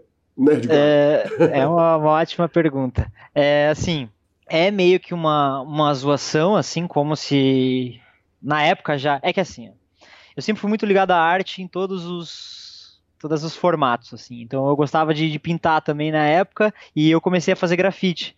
E aí nós tínhamos uma crew, né, um grupo que, que se chamava Nerd, em Curitiba. Uhum. E, e esse grupo era, era bem isso, assim, era tipo uma, uma zoação, assim, como se os nerds saíssem na rua meio que revoltados, assim, sabe? Uhum. Meio que assim, meio revolucionários, nerds revolucionários, assim. E aí foi bem na, na época que eu, que eu fui criar minha conta no Stars, eu falei, ah, cara, sei lá o que colocar, né? Aí eu tava na pegada, assim, nós estávamos pintando bastante. Eu falei, ah, vai, vou colocar alguma coisa com nerd, né? Daí, tanto que o nerd em letra maiúscula já se referindo a, ao grupo que a gente tinha. E aí eu coloquei The Nerd Guy, tipo, garoto nerd, como se fosse um moleque nerd ali, meio revolucionário mesmo, e foi assim que, que foi o nick, não foi nada demais, foi mais ligado ao grafite mesmo, não tem nada a ver. Eu sei que as pessoas devem pensar uma coisa totalmente diferente. E também foi nessa pegada de, tipo, que eu não era nada nerd, e é engraçado, quando eu comecei a ir pros lives, assim, a galera fala, você é o The Nerd Guy, tipo, não tem nada a ver, assim, os caras imaginam uma pessoa completamente diferente. Então foi por isso, assim, tanto pela, pela questão da CRIO, quanto por essa jogada, assim, da galera pensar, criar já uma, uma imagem minha que não era a realidade. Mas eu sempre fui muito nerd no poker em relação ao estudo, assim, isso eu sou nerd mesmo. E hoje em dia eu sou meio nerd para várias coisas, assim, depois que eu sei lá, eu fui amadurecendo e fui criando interesse por, por muita coisa, assim, que às vezes na escola a gente não dá muita atenção, tipo história, umas coisas assim que eu odiava, hoje em dia eu gosto bastante, gosto de estudar, e enfim, hoje em dia eu sou um nerd de verdade, acho que o Nick acabou penetrando no meu subconsciente ali e eu virei um nerd de verdade. que sensacional.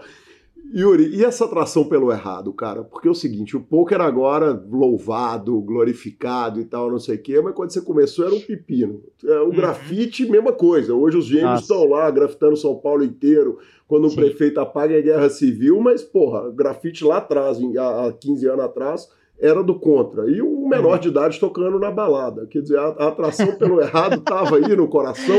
Caramba, que loucura. Eu não tinha pensado nisso, cara. É que para mim, assim, ó, como eu tenho dois irmãos mais velhos, um irmão e uma irmã, eu acho que eu amadureci um pouco mais rápido, assim, porque eu tinha eles como espelho, eu queria ser amigo dos amigos deles. E aí eu acabei amadurecendo um pouco mais rápido. E para mim, aquelas coisas que eu fazia não eram tão erradas quanto pra um garoto de 15 anos, lá, sei lá, 16. Para mim era normal já, porque eu só andava com o pessoal mais velho.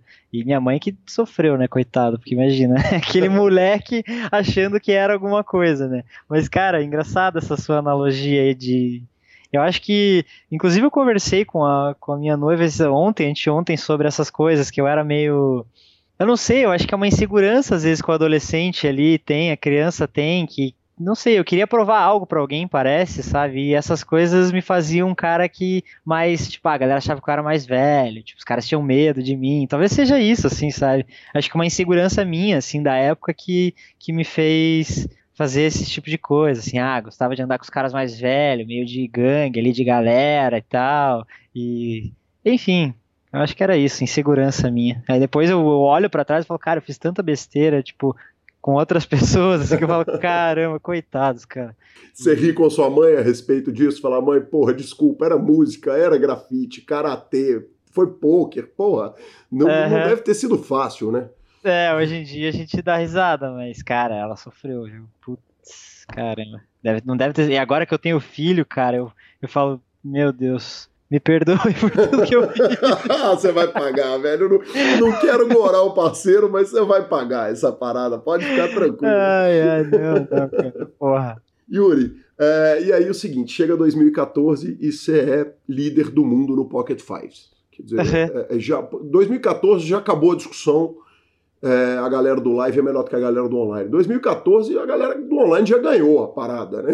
assim, é. Não tem mais o, o, cara é do live, é do online. Não, tem os, os meninos do online e a consciência geral é o cara do online é melhor do que o cara do live. Se você é número um do Pocket Fives, você é o jogador número um do mundo. E, e na época não tinham as distorções como hoje tem, por exemplo, os Super High Rollers, que uhum. permitem alguns caras darem bains que os outros não podem e tal ser número um do Pocket Fights em 2014 era ser número um do mundo no poker. Eu estou exagerando ou está correto isso? Não, acho que você está correto. E foi um ano muito engraçado, porque era o ano que eu estava começando a fazer a transição para o PLO e, e eu comecei a dedicar menos tempo em relação a grind aos MTTs. Então eu jogava duas vezes por semana, só que quando eu jogava, eu tava com muita vontade de jogar. Tipo, eu passava a semana pensando no domingo já. Eu falava, cara, quero que chegue domingo porque vai ser muito top jogar os torneios e tal. E aí eu acho que essa essa vontade de jogar assim me dava um foco a mais e eu dava tudo de mim, cara, eu eu tenho que confessar que eu runei bem, óbvio, mas eu comecei a ter muito, muito resultado assim, e eu nem fazia parte do Pocket Five. Isso que era engraçado, eu não tinha meus nicks lá, porque eu não queria que as pessoas soubessem quem era eu no, nos outros sites e tal. E aí aconteceu que o final de semana em que eu fiquei em segundo no WCUP Main Event, que foi em 2014, Uhum. É, foi um final de semana surreal. Eu já vinha de uma sequência de resultados absurdas, assim. Realmente é, já estava sendo o melhor ano da minha carreira, disparado. E aí, no final de semana, olha só isso, cara, do W Cup, olha o que aconteceu. No domingo, né, o W Cup Main Event começa no domingo e acaba na, acabava na segunda, né? Hoje em dia acaba na terça. Mas assim, ó, no domingo eu ganhei o Bigger 162, que naquela época era gigante. Uhum. Eu ganhei um 27 Turbo Knockout, que também era gigante, na época eu pagava tipo 10k. Uhum. Fiquei em segundo num 109 da noite, tipo, que também era grande, e uhum. passei pro dia 2 do main event. Cara, tipo, então eu ganhei dois Majors, daí fiquei em segundo em outro e passei pro dia 2 do main event, fiquei em segundo no, no main event no dia seguinte. Falei, que isso, cara, o que tá acontecendo, né? Não tava entendendo nada, né? Tipo, tá batendo as minhas mesmo. E aí eu falei, ah, quer saber, quando aconteceu isso, como eu tive muitos resultados, eu falei, eu vou colocar meus nicks no Pocket Fives para ver que lugar que eu fico no mundo. Aí passa três dias, eu olho lá, quando atualiza, eu sou o primeiro do mundo. falei, what? que isso, cara? Sou o número um do mundo, que coisa louca. E, e foi assim que aconteceu. Daí, quando eu, eu vi que eu era número um do mundo, eu falei, ah, agora eu vou fazer o possível para encerrar o ano como número um do mundo, né? E aí eu vou fazer, daí sim eu vou fazer a minha transição pros, pros Mixed Games. Aí foi assim que foi isso que eu fiz. Eu joguei é, torneios, daí eu comecei a levar mais a sério os torneios, também continuei estudando Omaha, mas continuei na pegada dos torneios, e aí também depois, cara, foi um ano absurdo, assim, teve a KO Series, o primeiro ano que teve a Knockout Series, eu ganhei o main event da Knockout Series também, cara, foi tipo absurdo. Sensacional. Assim, eu não sei o que aconteceu, cara, eu realmente runei muito, muito bem, aí beleza, daí acabei o ano em primeiro mesmo, como eu queria, como eu planejei, e eu falei, ah, agora tá, agora beleza, agora como eu, daí me deu uma uma estabilidade financeira muito grande também, né? Porque foram, foi um ano absurdo. Eu falei, agora eu tenho tempo suficiente e posso perder posso aprender um jogo novo, né? Porque para aprender um jogo novo você vai perder dinheiro. Entenda isso. Sim. Você não vai começar a, a, a, ganhar desde o início. E aí foi isso que aconteceu. Eu mudei pro PLO e fiquei perdendo um bom tempo no PLO até me tornar um jogador break-even. E daí, depois, um vencedor. O heads up que você perde é, é o, o heads up do Fedor Rose? Isso, aham. Uhum. Tem uma história que o Léo, e aí eu tenho que agradecer a dois caras que me ajudaram na construção da pauta da entrevista e que eu tô com as histórias deles guardadas, então eu espero que você esteja com tempo aí, Yuri. Uhum. Não, tá tranquilo, tá tranquilo. Cara, o Léo Ramos me conta uma história fantástica que ele fala o seguinte, cara, pergunta para ele do quadro do break, que a cada break que a gente encontrava ali, que não, que ele, ele saía, tinha um quadro na, no ambiente de trabalho em que ele colocava, tem tantos left, tem tantos left, e aí ele começou a história e falou, cara, deixa que o Yuri termine de te contar essa história. Porra, que massa, cara. que, que legal você tocar nesse, nesse assunto, porque quando eu tava. Nós tínhamos um escritório lá em Curitiba, que não é, na época eu já tinha um time meu, e daí eles jogavam lá comigo. Nesse dia tava o André Busato só no escritório, e nós tínhamos de fato um quadro, aqueles. É, ah, aqueles brancos, assim, que você escreve com pincel atômico, ele era bem grande, ele ia do chão até o teto, assim. E aí, para colocar nossas metas, enfim, tudo que nós queríamos estudar e tudo mais. E aí foi isso que aconteceu. Eu acho que quando. Ah, não lembro, foi no meio do dia 2, assim, que o negócio começou a interessar um pouco mais. Ali na reta final, a cada break, eu fui fazendo como se fosse um mini diário, assim. Eu escrevia tudo que tava. Eu escrevia o que estava acontecendo e. E a sensação da hora, assim. Tipo, o que, que, que tinha rolado, que, como eu tava me sentindo. Aí eu colocava lá, tipo, X left, puta que pariu, dobrei, ou, tipo, perdi metade das minhas fichas. Aí no próximo, oh my god, é, bolha da mesa final. No próximo break vem aqui falar que é a mesa final. Daí no próximo break, fizemos deal em 5, vamos e tal. ganhei um flip enorme, tri-handed de HU, daí até o finalzinho. Daí tipo, ah, beleza, valeu demais, mas segundo lugar e tal. Daí escrevi, né, que eu perdi de full house contra quadra. Cara, que parada. Você tem foto desse quadro?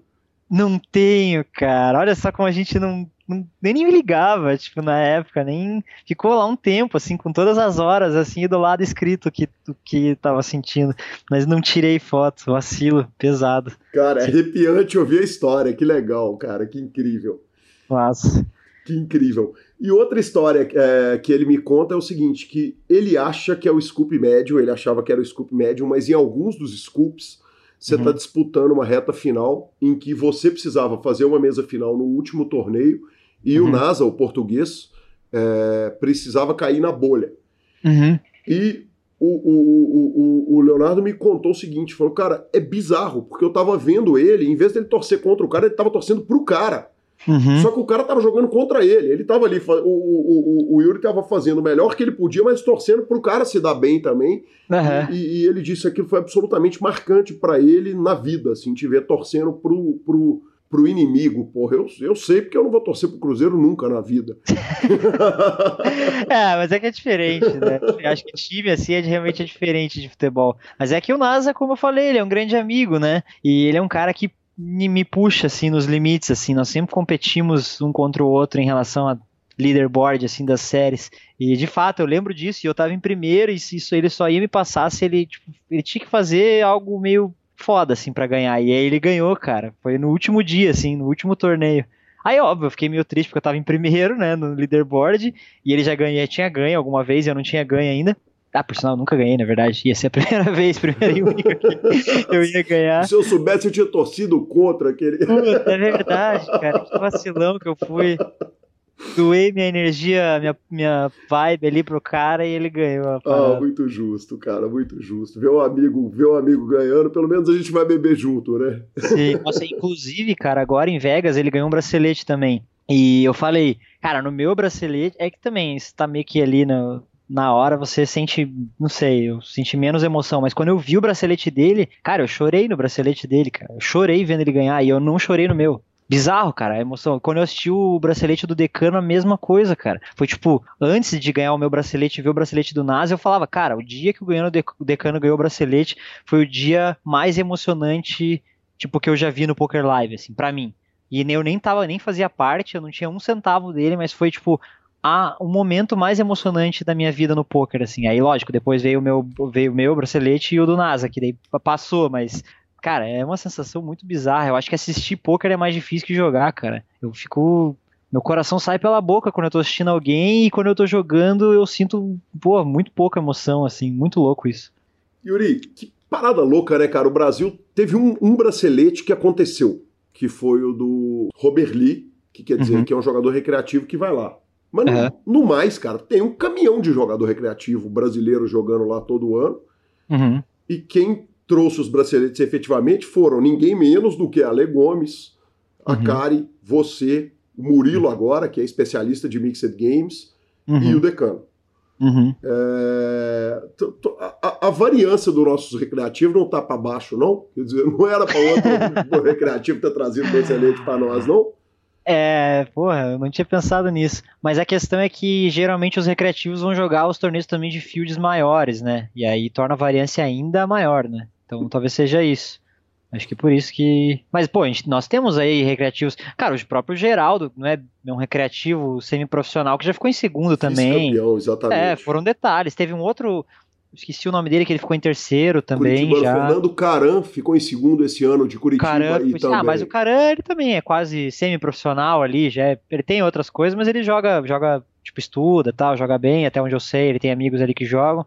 Não conheço do jogo dele porque a gente não joga junto, mas eu acho que ele é um cara que estuda tal. Não é aquele recreativo mesmo, assim, sabe? Que leva o poker só na.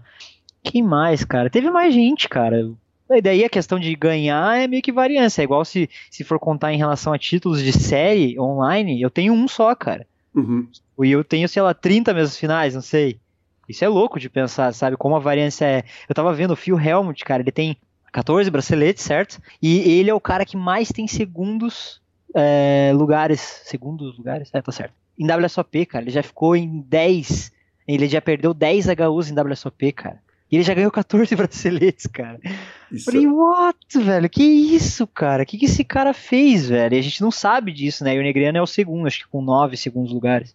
Uh, Yuri, a, a, velha guarda da imprensa tem uma expressão para o jogador de pôquer que é o cara ser ou não finisher o cara uhum. que dá o golpe final, quer dizer, o uhum. cara que, que, que, que dá o, o, o, Mortal Kombat ali, que é o cara que uhum. quando chega na reta final ele vai lá e, e mata. Uhum. É, você acha que existe isso? Tem jogador que é finisher e tem jogador que ele vai ser regular, mas que tem um problema ali na hora de terminar, de ir lá ah, e fazer a sim. parada no fim? Eu acho que sim, cara. Eu acho que sim. Tem, tem variância envolvida, óbvio, mas eu acho que tem gente que tem esse. Cara, é muita experiência também, assim, sabe? Tem cara que encontra ali um cara, às vezes é, intuitivamente o cara sabe como jogar melhor esses spots, sabe como colocar mais pressão, ele tem menos aversão ao risco, essas coisas assim, com certeza isso tem. Isso existe, obviamente. Dá pra ver vários caras que são às vezes bons na, na teoria tal, eles chegam em mesas finais, eles são caras que não não tem muito a pegada ali, o feeling e tudo mais. Enfim, com certeza eu acho que isso que você falou é verdade. Existem os caras que têm uma essa habilidade de, de, vencer torneios mesmo, assim, de cravar o negócio, saber colocar pressão na hora certa, etc. Saber a hora de recuar também, né? Óbvio que recuar também é uma arma que, a gente tem que entender muito bem. O cara que fez o heads up com você foi o cara que, era, que foi trivice, triotetra vice da, da WSOP ou foi o que foi, fez o heads up com o Murilo? Cara, foi um cara mais velho, não sei, ele fez tudo isso de, de, de vice, será? Acho que não, cara. Ele era amador, era o único amador da mesa. Ah, então não. Então deve ter sido do Murilo. Porque na hora que chegou ah, no up, tá, o cara tinha sido vice três vezes. Eu imagino que você olha para um cara que foi vice três vezes e fala: pode esquecer, filhão, vai. o bracelete é meu. Vou jogar no teu azar. é, acho que sim, acho que sim. Você sentiria um conforto de pegar um cara que, que, que, que, que, que bateu três vice-campeonatos? É, é interessante, porque dependendo. A nossa cabeça, ela é, é sensacional. Porque você pode cair numa também de falar assim, não, cara, a chance dele ganhar agora é muito grande porque ele já perdeu três vezes. Então tem os Sim. dois lados, sabe? Tipo, isso é muito. É sinistro, cara. Quando você vê o psicológico do ser humano, assim, é, o, o cérebro humano, ele funciona de uma forma bizarra, assim. Eu acho que você pode usar isso para se derrubar e você pode usar isso como um combustível. No, no teu caso, o que você falou era como combustível, eu acho que essa é a melhor maneira de levar, né? Mas certamente teriam pessoas que pensariam ao contrário, né? Tipo, e pela, pela própria estatística, né? O cara vai ter mais chance de ganhar na teoria. Tipo, porque se ele perdeu três, tipo, a chance é sempre 50-50. Ele perdeu lá três. Quer dizer, depende, né? Se o cara tem edge ou não, depende de quantas fichas ele tem, óbvio. Mas enfim, pela estatística, se fosse pensar só pela estatística em si, sei lá, eu teria um pouco de medo dele. Mas eu ia, eu ia fazer o possível para mudar essa, essa chave e ficar pensando da maneira que você pensou. Cara, vou jogar no teu azar, GG, você vai perder mais um. Você vai ser, você vai ser o recordista de, de, de... de vice-campeonato. Vice. Espero te pegar de novo ainda lá na frente. Porra. Yuri. sonho. Você é, falou a respeito do seguinte: eu acabei não ganhando o, o, o Scoop, é, nunca ganhando o Scoop e tal. É, por outro lado, você foi lá, ganhou o bracelete, você foi o, o líder do ranking do Pocket Fives. Essas paradas brilham seu olho. Quer dizer, a gente está vendo agora, gente, e, e isso é, é, regular em toda a reta. A gente vê no, no BSOP, certamente o Marcelo Mesquil está sacrificando EV numa porrada de situação, ele está sacrificando dinheiro uhum. para pontuar, para tentar ser o campeão brasileiro, que inclusive está muito bem encaminhado para ele. Uhum. A gente viu o Sean Dib esse ano Uhum. Sacrificando EV uma porrada de vezes. O Daniel Negrano falou o seguinte: só não sacrificarei EV meu para tentar ser campeão, porque eu tô julgando stakeado pelos meus uhum. fãs. Você tem esse brilho no olho, cara, por, por ser líder do ranking, por ganhar a série. Uhum. porque, porque, pô, o Stetson brincava que ele ganhava o torneio e, e só levava para casa para Dona Antônia ficar com o troféu, porque ele, ele pouco se importava de, de, uhum. de ganhar um troféu de pôquer. Cara, eu entendo os dois lados, sabe? Eu, eu sou um meio termo, assim, eu acho. É óbvio que quando essas conquistas aparecem, assim, quando elas acontecem, são momentos que vão ficar marcados para sempre na nossa vida, né? Porque o dinheiro, ele vem e vai, principalmente no poker, né? É a profissão, uma profissão super volátil ali, você tá uma hora lá em cima, uma hora lá embaixo. Não em relação a, óbvio, você tem que saber administrar, mas tipo, não é toda hora que você vai estar tá em fases boas e tal, e o dinheiro vai e vem, mas é de fato essas conquistas elas têm um, um significado especial. Imagina meu filho, quando ele crescer, que legal mostrar isso para ele. Cara, nesse ano, pô, ser melhor do mundo em alguma coisa, cara, muito legal, tipo, entendeu? Pô, tem tantas, quantas milhares de pessoas jogando, milhões, sei lá, e você ser considerado o melhor do mundo. Pô, é muito louco isso. Quando eu aconteceu esse negócio do Pocket Fives, eu ficar em primeiro no ranking, eu fui para Curitiba, eu tenho um, um grupo de amigos da escola que eles assim, conhecem o poker, mas não jogam, e eles falaram exatamente isso, cara. Você foi melhor do mundo em alguma coisa, não interessa, cara, pode ser qualquer coisa. Você foi o melhor do mundo em alguma coisa. E ainda assim é uma coisa muito especial, né? Tipo, é o teu trabalho, é uma coisa que você ama e não é fácil. Tipo, você poderia ter sido o melhor do mundo em outras coisas que são mais fáceis, menos importantes, mas de fato tem um significado muito especial. Mas assim, não é algo, não é o meu foco assim. Por exemplo, quando eu entro numa série, qual que é a minha missão numa série? Ganhar o maior número de torneios possíveis. Uhum. É sempre essa a missão. Acho que é a missão de qualquer um, mesmo que inconscientemente o cara fala, cara, eu entro num torneio para quê? Para ganhar. Então, ganhar o maior tá... número de torneios ou ganhar a maior quantidade de dinheiro? O maior número de torneios, porque o dinheiro vai ser a consequência, né? Uhum. Tipo, vai, vou ganhar muito dinheiro se eu ganhar muitos torneios. Então, assim, eu vou fazer o possível para ganhar o maior número de torneios. Uhum. E se eu ganhando o maior número de torneios, eu tenho certeza que eu vou chegar entre os melhores do mundo, sabe? Uhum. Tipo, em relação a ranking. Então, uma coisa vai levando a outra, assim. Basicamente, no WSOP, a missão era, cara, todo mundo que tá lá quer ganhar o quê? Um bracelete ou um torneio. Se o cara não joga os torneios de bracelete, ele vai querer ganhar o maior número de torneios ali. E aí a minha missão era essa, tipo, ganhar múltiplos braceletes. Que daí é sinal que eu ganhei dinheiro, que eu fui bem no ranking e tudo mais. E, e é isso aí. E então o meu foco. Já, já tive foco muito em, em TLB, só que isso me fazia um pouco mal, assim. Por quê? Porque é uma coisa que no curto prazo muita coisa pode acontecer, a gente não consegue controlar, sabe? E aí, enfim, com essa minha essa minha veia competitiva, assim, eu não, não, não ficava muito feliz, assim, sabe, com às vezes com as coisas que aconteciam. E aí hoje em dia eu olhava de uma forma muito mais leve. Eu jogo torneio por torneio com maior intenção possível de vencer, dou o meu melhor para vencer aquele torneio naquele dia, sem pensar no futuro. Porque eu sei que se eu jogar o meu melhor todos os dias, eu vou ganhar mais torneios, ganhando mais torneios, vou ganhar rankings e afins, né? Legal demais. A título de curiosidade, não sei se você já viu isso, é, mas evidentemente eu estava pesquisando para fazer a, a, a, a, entrevista, a pauta da entrevista, e uhum. você tem uma página no Wikipedia em alemão. então isso Caraca, não é qualquer sério? um, exatamente. O Wikipedia que eu achei seu foi alemão, eu tive que mandar traduzir para o inglês para eu poder buscar a informação de lá. Não é legal? Isso é legal pra caramba para mostrar pro filho. Porra, que loucura, eu não sabia disso, cara. Pois é, achei isso hoje, cara. E falei, cara, você, achei que você ia gostar de saber dessa informação. Porra, lógico, lógico, lógico. Porra, que sensacional, cara. Sensacional mesmo. Tô vendo aqui, velho. Que loucura, cara. Sensacional, sensacional.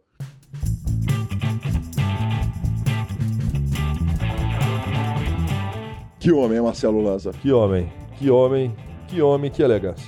Exatamente. Sem ser apostas esportivas essa semana, professor? Não, começaremos, começaremos. Hoje que eu cheguei, eu vou bolar, organizar e produzir pra semana que vem. Pra semana que vem. Então tá jóia. É Exatamente. isso aí, promessa do Lanza. Se for cumprida, a responsabilidade é dele. Se, Se não, for, também. também. Exatamente, não custa, ele, não custa avisar. E Lanzinha, falamos de tweets do Daniel Negrano lá atrás, mas temos sim um tweet na nossa sessão de tweets. Temos um tweet. Temos. Ninguém menos que Joseph Chiong, que é um, um Twitter sensacional, engraçadíssimo. Ele falou o seguinte: corta os palavrões, né, Lanzinha? A gente tá numa fase sem Nós palavrão. estamos numa fase com palavrões leves. É. Às vezes o poker te ferra pelas costas, Pô, você tá vendo? Você arrumou uma boa tradução. como hoje. Como hoje. Exatamente quem tiver dúvida Esse do é que, que ele tweetou, Joseph Chiang. Esse é o normal. É, porque esses caras, quando acontece isso com eles um dia, eles assustam. A gente que toma isso todo dia. né? Redes sociais. Redes sociais, Lanzinha. Começamos com o sensacional áudio de Jefferson Cussolin, que inclusive cravou um torneio essa semana. Nós citamos ele na semana passada falando que ele era o pai do ano. Aí ele, citado, foi lá, cravou o torneio, nos marcou com a hashtag SuperPokerCast e nos mandou esse áudio. Ô Gui, deixa eu te falar uma coisa, velho. Tipo, quando eu descobri que eu ia ser pai, eu falei em casa, né, que eu não queria que falasse pra ninguém, porque eu queria dar uns meses, né, pra ver se tá tudo certo com a criança, pra depois falar pra turma. Aí eu falei pra você. Aí de repente, na hora que eu escuto no, no programa que você mencionou eu e ainda falou que eu vou ser o pai do ano, eu mandei pra namorada na hora. Eu falei assim, aí ó, eu falei que não queria que falasse pra ninguém, mas a comunidade do poker já tá sabendo já que eu vou ser pai. Uai, Jeff, você tem que avisar que o trem é segredo, né, Não, não velho? adianta avisar só pra ela, não. Tem que avisar Tem pra que nós avisar pra também. imprensa, porra, tá que o louco. negócio é segredo, tá louco. O Ronaldinho ligou pra contigo e falou que tava separando a Daniela Cicarelli e esqueceu de pedir segredo, que não quer que saia na capa, né? Que fase, senhor. Que fase, é isso aí, cara. Dando os parabéns também para o Conservani, que foi vice lá no Power Fest. Arrumou o dinheiro. Que homem, né, velho? O Marcos Santos fez um comentário no YouTube que eu achei razoável a gente ler. Achei humilde e bacana a gente ler. Justo. O senhor quer ler ou que eu leio? Pode ler você. É o melhor podcast do Brasil. Obrigado, né? Como não leríamos esse comentário, né, cara? E É o aí, melhor podcast de poker do Brasil. pô, não foi o que ele disse, hein? Eu sei, mas tudo bem. Cara, sensacional. Obrigado pelo elogio, obrigado pelo carinho. Cara, o Eliseu, Eliseu- OF1. OF1 pediu o seguinte: vocês poderiam inserir no podcast uma sugestão para quem está começando no poker, seja de algo a fazer ou algo a evitar. Algo que quem estiver ouvindo possa fazer para melhorar um pouco o seu desempenho na mesa. Lozinha, boa, né, cara? Isso é uma boa pergunta para fazer para futuros entrevistados. É verdade. Tem muito, né? Na verdade, quando você ouve uma entrevista do Yuri, tem muita coisa que você ouve o cara fazendo que é razoável que o, que o ouvinte ouça e fala o seguinte, bicho, se, se é isso que o Yuri tá fazendo, eu quero fazer também, né? É, e não só o Yuri. E o Luiz Antônio fez um outro. fez um comentário aqui. Só tinha vagabundo antes, É, é que, eu- que eu- que eu- fico tentando entender. O Luiz Antônio 6 escreveu o seguinte: Até que enfim vocês trouxeram um cara gente fina e trabalhador para o podcast. Parabéns, podcast Super Poker. Quer dizer, ele chamou todos os outros 50 vagabundo. entrevistados para trás de vagabundo e gente ruim. Inclusive a gente. É. Inclusive Gabriela, que tá aqui assistindo, né? que homem. Que homem, cara, sensacional. Eu espero que tenha sido um- uma forma de, de Carinhosa se de expressar, elogiar o Yuri. de elogiar o na Yuri. né? Não, não o Yuri, o, o o- Lincoln o Freitas. Lincoln Freitas. Exatamente. Justo. Inclusive arrumou um dinheiro ontem. Só faltava não, né? Arrumou Com um esse dinheiro. monte de citação aqui. Se eu não me engano, o Lincoln Freitas cravou um 14 mil dólares arrumou mais 7 mil num outro. E acho que cravou o Super Tuesday também, viu, É, velho? arrumou um dinheiro. É, Arrumou um dinheiro. É, exatamente. Sem surpresa, né? Não, sem variância. Finalizando? Ou dica cultural? Dica cultural depois finalizando. Então Exatamente. finalizar. A superpoker.com.br, tudo sobre poker no Brasil e no mundo. Onde tem poker, o Super Poker está. Na aba de clubes você tem a guia de clubes do Brasil, onde jogar a agenda diária de torneios. Na aba de vídeos e no YouTube você tem transmissões ao vivo dos maiores torneios do mundo, análises técnicas, programas de humor, entrevistas icônicas e, obviamente, o PokerCast. Aliás, Lincoln Freitas tweetou mandando o povo ir no YouTube assistir. Vamos, monstro! E botou um kkk, quer dizer, fez pra queimar. Aí Isso é justo. Revistaflop.com.br, a sua revista de pôquer há mais de uma década contando as grandes histórias de pôquer. Assine já e mibilisca.com, cobertura de torneios mão a mão pelo Brasil e pelo mundo. Dica cultural Marcelo Lanza Maia, que teve muitas horas de avião pra ver coisas. Tive muitas horas de avião pra ver coisas e essa eu ainda não vi porque eu prometi que ia esperar a minha esposa pra ver com ela Mind Hunter temporada 2. A temporada 1 provavelmente foi das melhores séries do tema é, da ciência de perfil, de, traça- de perfil de, de psicopatas. Então, cara lançou anteontem, essa é imperdível.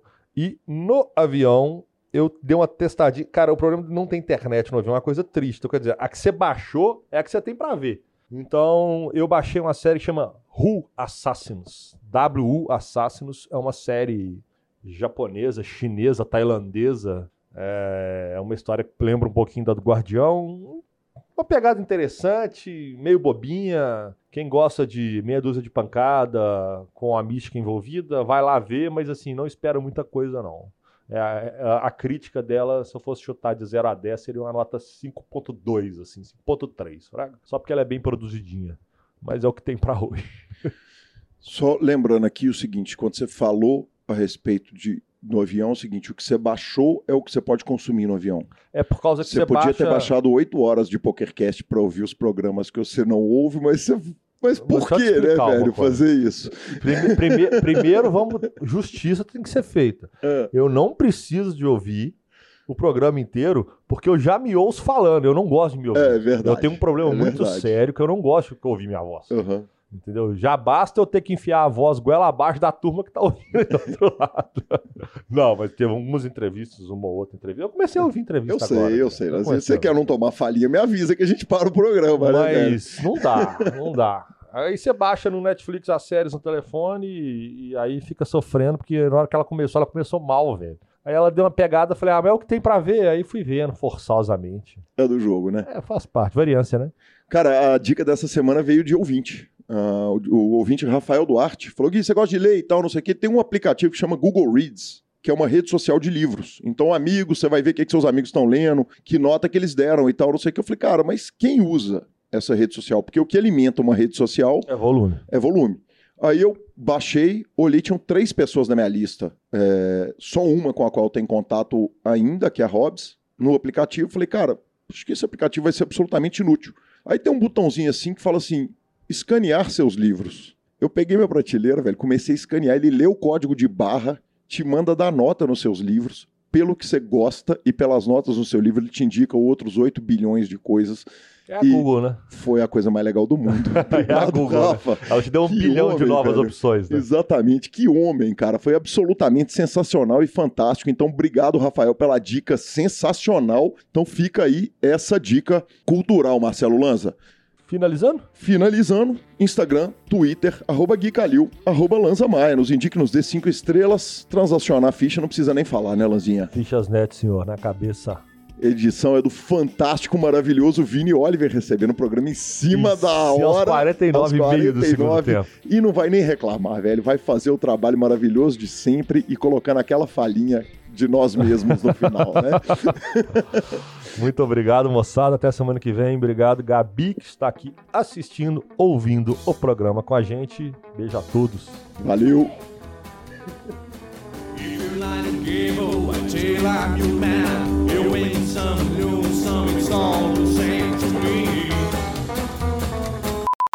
Arroba Gui Calil, arroba Lanzamaia e o Telegram ou E O D U W.